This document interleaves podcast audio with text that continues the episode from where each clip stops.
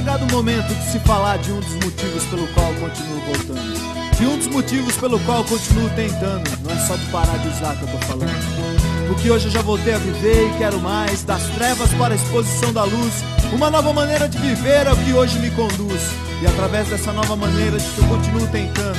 Tentando ser um filho melhor, tentando ser um marido melhor, um namorado melhor, tentando ser um pai melhor ou até quem sabe, apenas um amigo melhor. E através do programa que eu aprendi que é possível fazer um pouco melhor do que tudo que eu já fiz. É preciso apenas continuar tentando e não desistir, pois essa vida é uma eterna tentativa.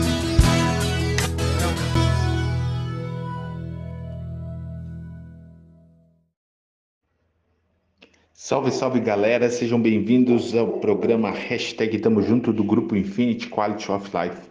Eu sou Eduardo Garcia, conselheiro terapêutico e adicto em recuperação.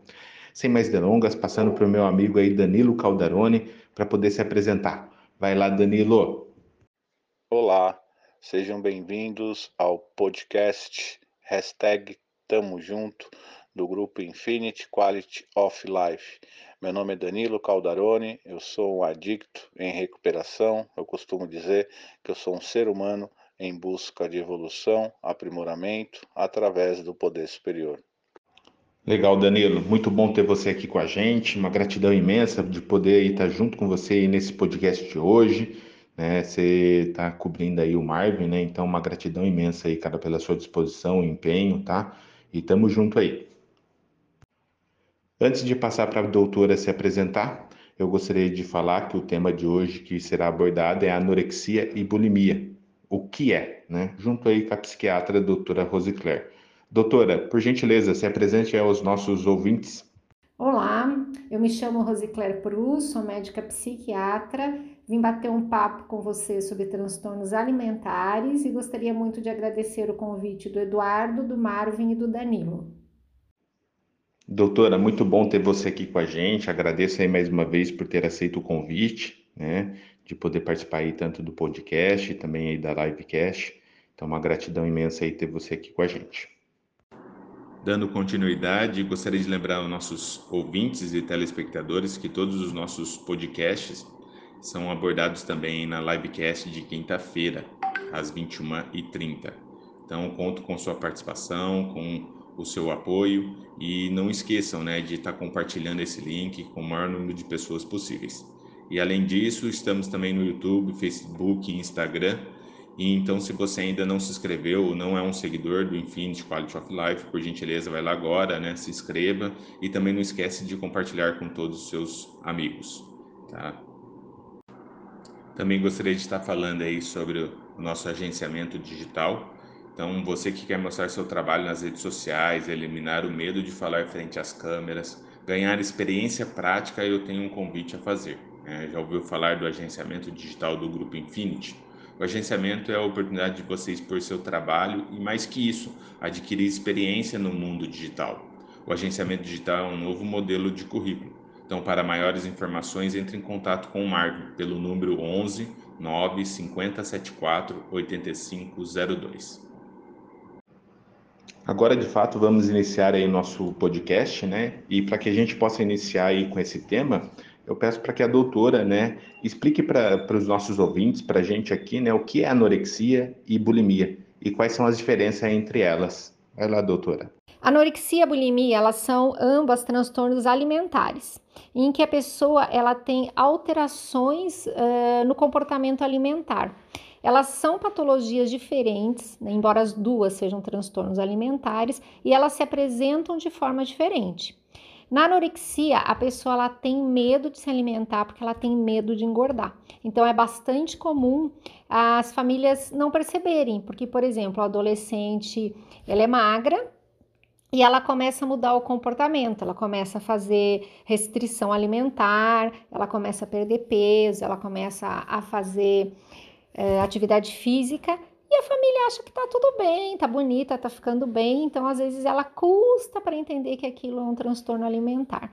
Na bulimia, a pessoa ela come, ela se alimenta, porém assim, ela começa a vomitar o que ela come. Então, ou ela provoca o vômito, porque ela acha que ela comeu e comeu muitas calorias, ela vai engordar, ela vai provocar o vômito.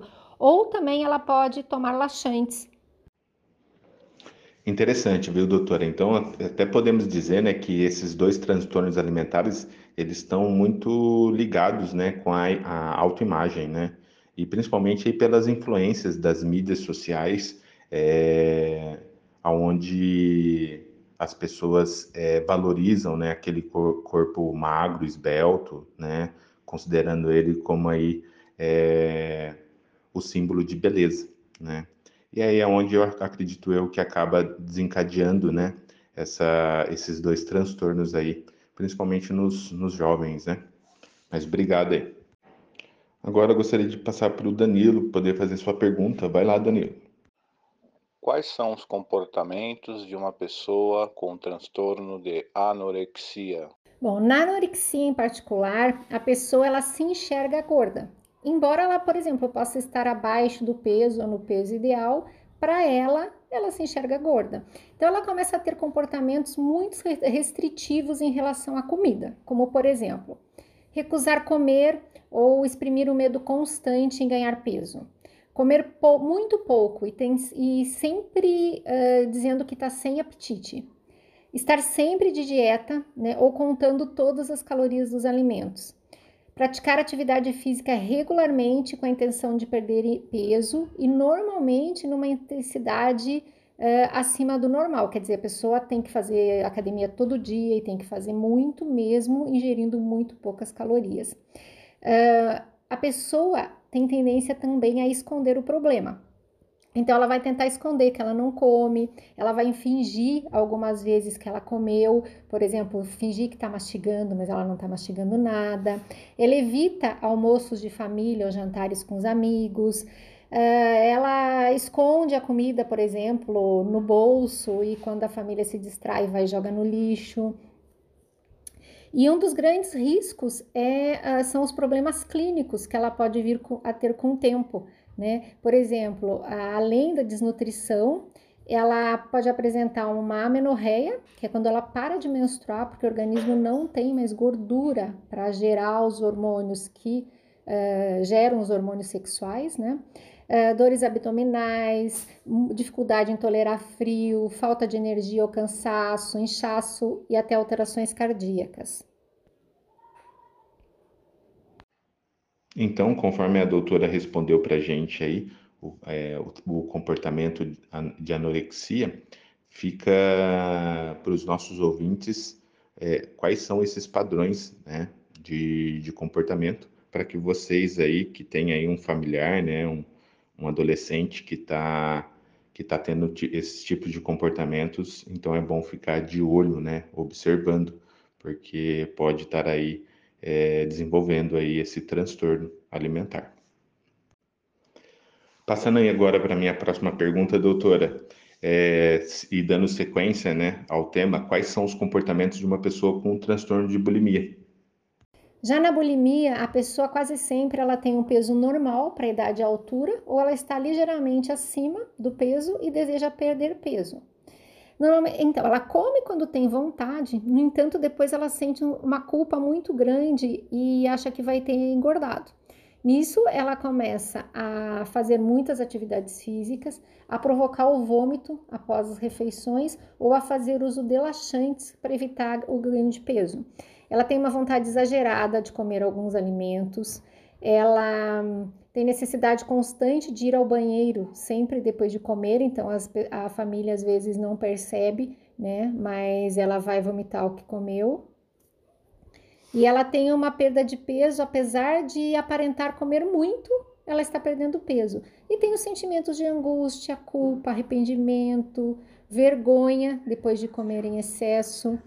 E quem tem essa doença também tenta esconder o problema, né? E muitas vezes ela acaba tendo úlceras, lesões no esôfago, porque provocar muitos vômitos, ela dá lesões no esôfago e também problemas dentários, porque o ácido do estômago ele começa a fazer uma corrosão do esmalte do dente. Eu vou aqui fazer um comparativo entre as duas patologias Assim, na anorexia nervosa, a pessoa deixa de comer e nega-se a comer.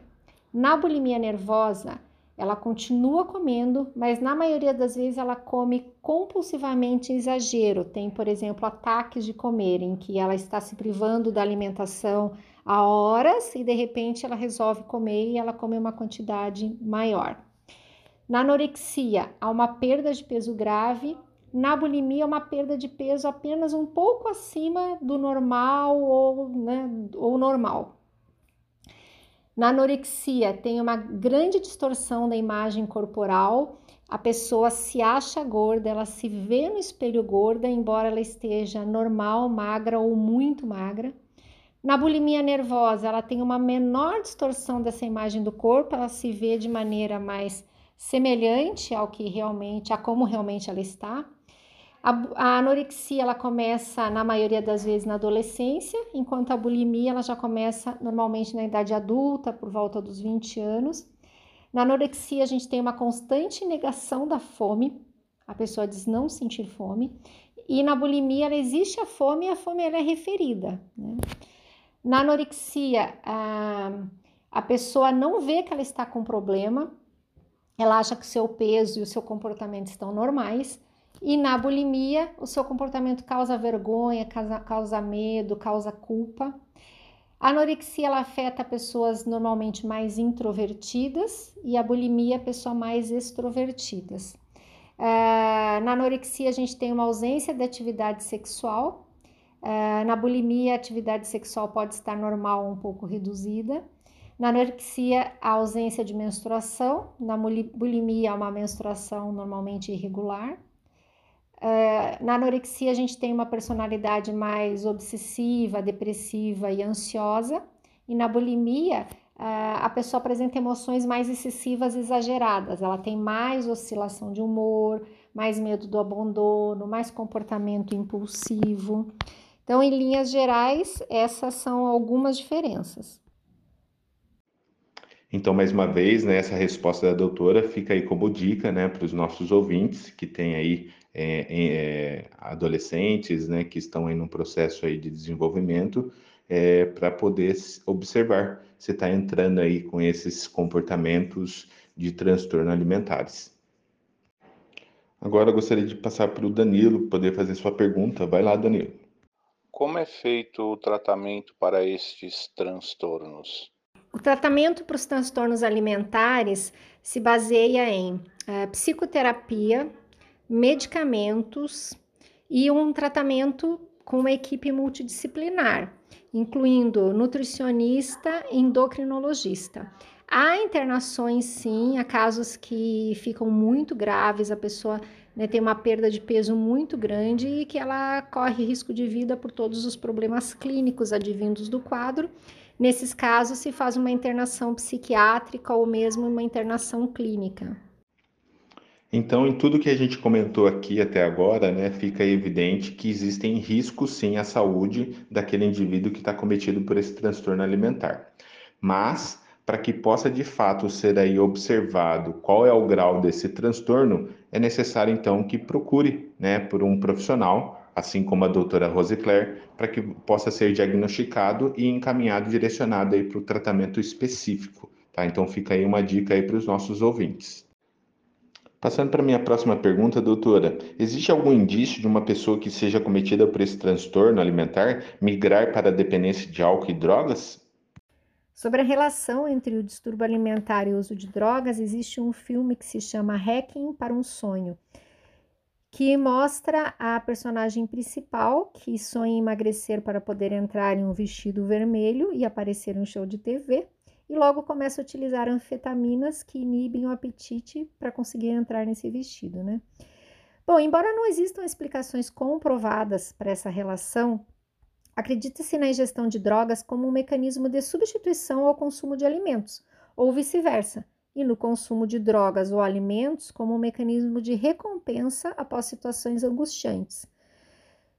Ao não saber lidar com a angústia, é, o prazer proporcionado pelo consumo de alimentos, drogas, compra de bens ou tentar a sorte em jogos são uma forma de defesa contra a dor e o sofrimento. Então, são pessoas com personalidade aditiva, isto é, com uma facilidade para desenvolver dependências. Esse quadro é agravado pela impulsividade, que pode constituir a síndrome dos múltiplos impulsos, em que a pessoa não consegue controlar os seus desejos e quer sempre mais de tudo. A sociedade também contribui para isso, né? Uh, no, numa equação, por exemplo, que se a pessoa souber que vai parar de beber e vai engordar, ela vai preferir ser alcoólatra e magra. Isso é muito triste. Então é muito sério, né? Essa relação então aí do transtorno alimentar e também aí possivelmente aí uma, uma dependência, né? Seja de um fármaco até mesmo de uma droga ilícita.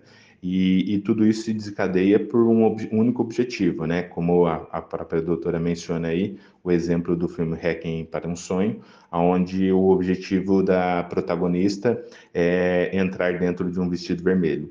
E aí, por consequência desse objetivo, desse desejo, acaba sendo desencadeado aí uma dependência, né? Seja aí de uma anfetamina ou outros tipos de medicamentos ou até mesmo droga. Então, fica é, para os nossos ouvintes né, a, a relação entre o transtorno alimentar e também aí a possível dependência né, de substâncias psicoativas. E, e, a importância né, de buscar por ajuda é, profissional para que possa ajudar aquele indivíduo, aquele adolescente que está sendo acometido por, essa, por esse transtorno ou até mesmo a própria dependência. Passando agora para o Danilo fazer sua próxima pergunta. Vai lá, Danilo. A anorexia e bulimia são transtornos muito comuns no sexo feminino. Existe alguma pesquisa que aborda essa relação do transtorno versus gênero? Em relação à maior incidência de transtornos alimentares em mulheres do que em homens, realmente, né, isso procede a cada homem com anorexia, para vocês terem uma ideia, tem nove mulheres com esse transtorno. E o que a gente entende é que, além dos padrões eh, rígidos de beleza, há uma conexão neurológica diferente nas mulheres do que nos homens. Uh, foi feita uma pesquisa no, por pesquisadores da Universidade de York, no Reino Unido, eles analisaram o que, que acontecia dentro do cérebro de voluntários e voluntárias saudáveis ao enxergarem uma versão mais rechonchuda do próprio corpo. E como que eles fizeram isso? Por meio de um óculos de realidade virtual, que fazia eles enxergarem os contornos ora mais finos, ora mais largos. Nisso, eles, avalia eles avaliavam o funcionamento dos neurônios dos participantes, e, e, fazendo isso, os cientistas descobriram que as mulheres se incomodavam mais com o corpo volumoso do que os homens.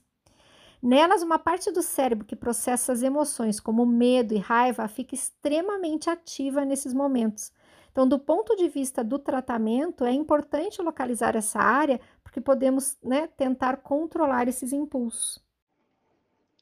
O ser humano, na maior parte do tempo, ele é aquilo que ele pensa. Né? Então, por conta disso e por conta todas das, dos estímulos e influências que a gente recebe externamente, é, isso acaba sendo aí é, determinante para que a gente possa se é, autoavaliar ou se denegrir né, em relação à nossa autoimagem. E então fica aí é, observado pela resposta da doutora que as mulheres elas têm aí uma sensibilidade muito maior, né, psicologicamente dizendo, frente aí a esses tipos de estímulos, quando se trata aí do seu próprio corpo, aonde que por vez acaba aí sendo acometida por um transtorno alimentar, né, como a gente está discutindo até o momento. Doutor, e para a gente poder estar tá finalizando aí nosso podcast, gostaria de estar tá fazendo mais uma última pergunta, né? Que, que é o transtorno de compulsão alimentar periódico? E também se existe algum tratamento Transtorno de compulsão alimentar periódica é um transtorno psiquiátrico, mas que acaba por desencadear outras patologias clínicas, como, por exemplo, dislipidemias, que são alterações de colesterol, triglicerídeos, obesidade, hipertensão, diabetes. E as características desse transtorno são ingestão em um período limitado de tempo por exemplo, né, um período curto, duas horas, uma quantidade de alimento definitivamente maior do que a maioria das pessoas consumiria nesse mesmo tempo.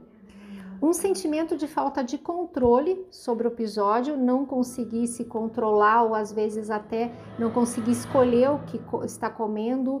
Por exemplo, tem alguma coisa na geladeira que a pessoa não gosta, mas naquele, naquela crise ela vai comer aquilo sim também, né? Comer até se sentir muito repleto, comer numa velocidade muito grande comer sozinho, que a pessoa tem vergonha de comer na frente dos outros, e sentir após uma repulsa por si mesmo, depressão, culpa por ter feito isso. Sobre o tratamento, é, a abordagem é multidisciplinar, com uso de medicamentos, intervenções psicológicas e nutricionais. No grupo dos medicamentos, nós temos os antidepressivos, temos a sibutramina e temos os antiimpulsivos, que são os estabilizadores de humor. Existe um grupo de ajuda mútua que se chama Comedores Compulsivos Anônimos. Ele segue inclusive os 12 passos e a pessoa para entrar ela simplesmente tem que desejar, né, parar de comer compulsivamente. Estamos chegando ao fim aí do nosso podcast e eu gostaria de convidar o Danilo para poder fazer suas considerações finais. Vai lá, Danilo. Eu quero imensamente agradecer a presença de todos no nosso podcast hashtag Tamo Junto, em especial a doutora Rose Claire, por, por ter abordado um tema tão importante que trata né, de um assunto delicado que é a saúde e qualidade de vida da mulher. É uma honra e agradecer, né? Deixar aqui um, um agradecimento em especial a, ao meu poder superior, ao qual eu compreendo, entendo e aceito, que hoje me proporciona é, um momento tão especial que é a prática do 12 passo, de poder levar a palavra às pessoas que ainda sofrem.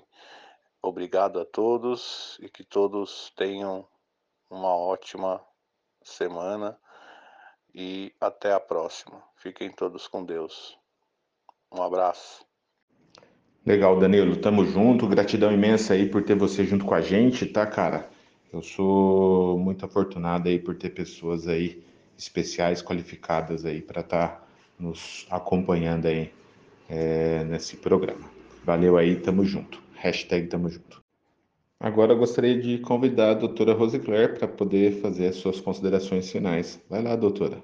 E para finalizar, eu gostaria de agradecer a audiência de vocês. Espero que nos encontremos outras vezes e agradecer ao convite do Eduardo, do Marvin e do Danilo. Legal, doutora. Gostaria de agradecer mais uma vez pela sua presença aqui junto com a gente, por disponibilizar aí do seu tempo para poder estar tá dividindo aí, né, as suas experiências, é, toda a sua prática aí frente ao tratamento, né? Então, quero agradecer. Muito obrigado. Também gostaria de agradecer aqui a todos a presença aí dos nossos ouvintes, lembrar a todos aí que é, nós teremos a nossa live né, na quinta-feira, às 21h30, e contamos aí com a presença de todos. Também peço aí que vocês é, curta, comente, compartilhem o nosso podcast é, para que outras pessoas possam receber aí essa informação e a maneira aí de como conseguir aí pedir ajuda e ter um tratamento adequado. Então, desde já eu agradeço. Hashtag Tamo Junto, Grupo Infinity Quality of Life. Música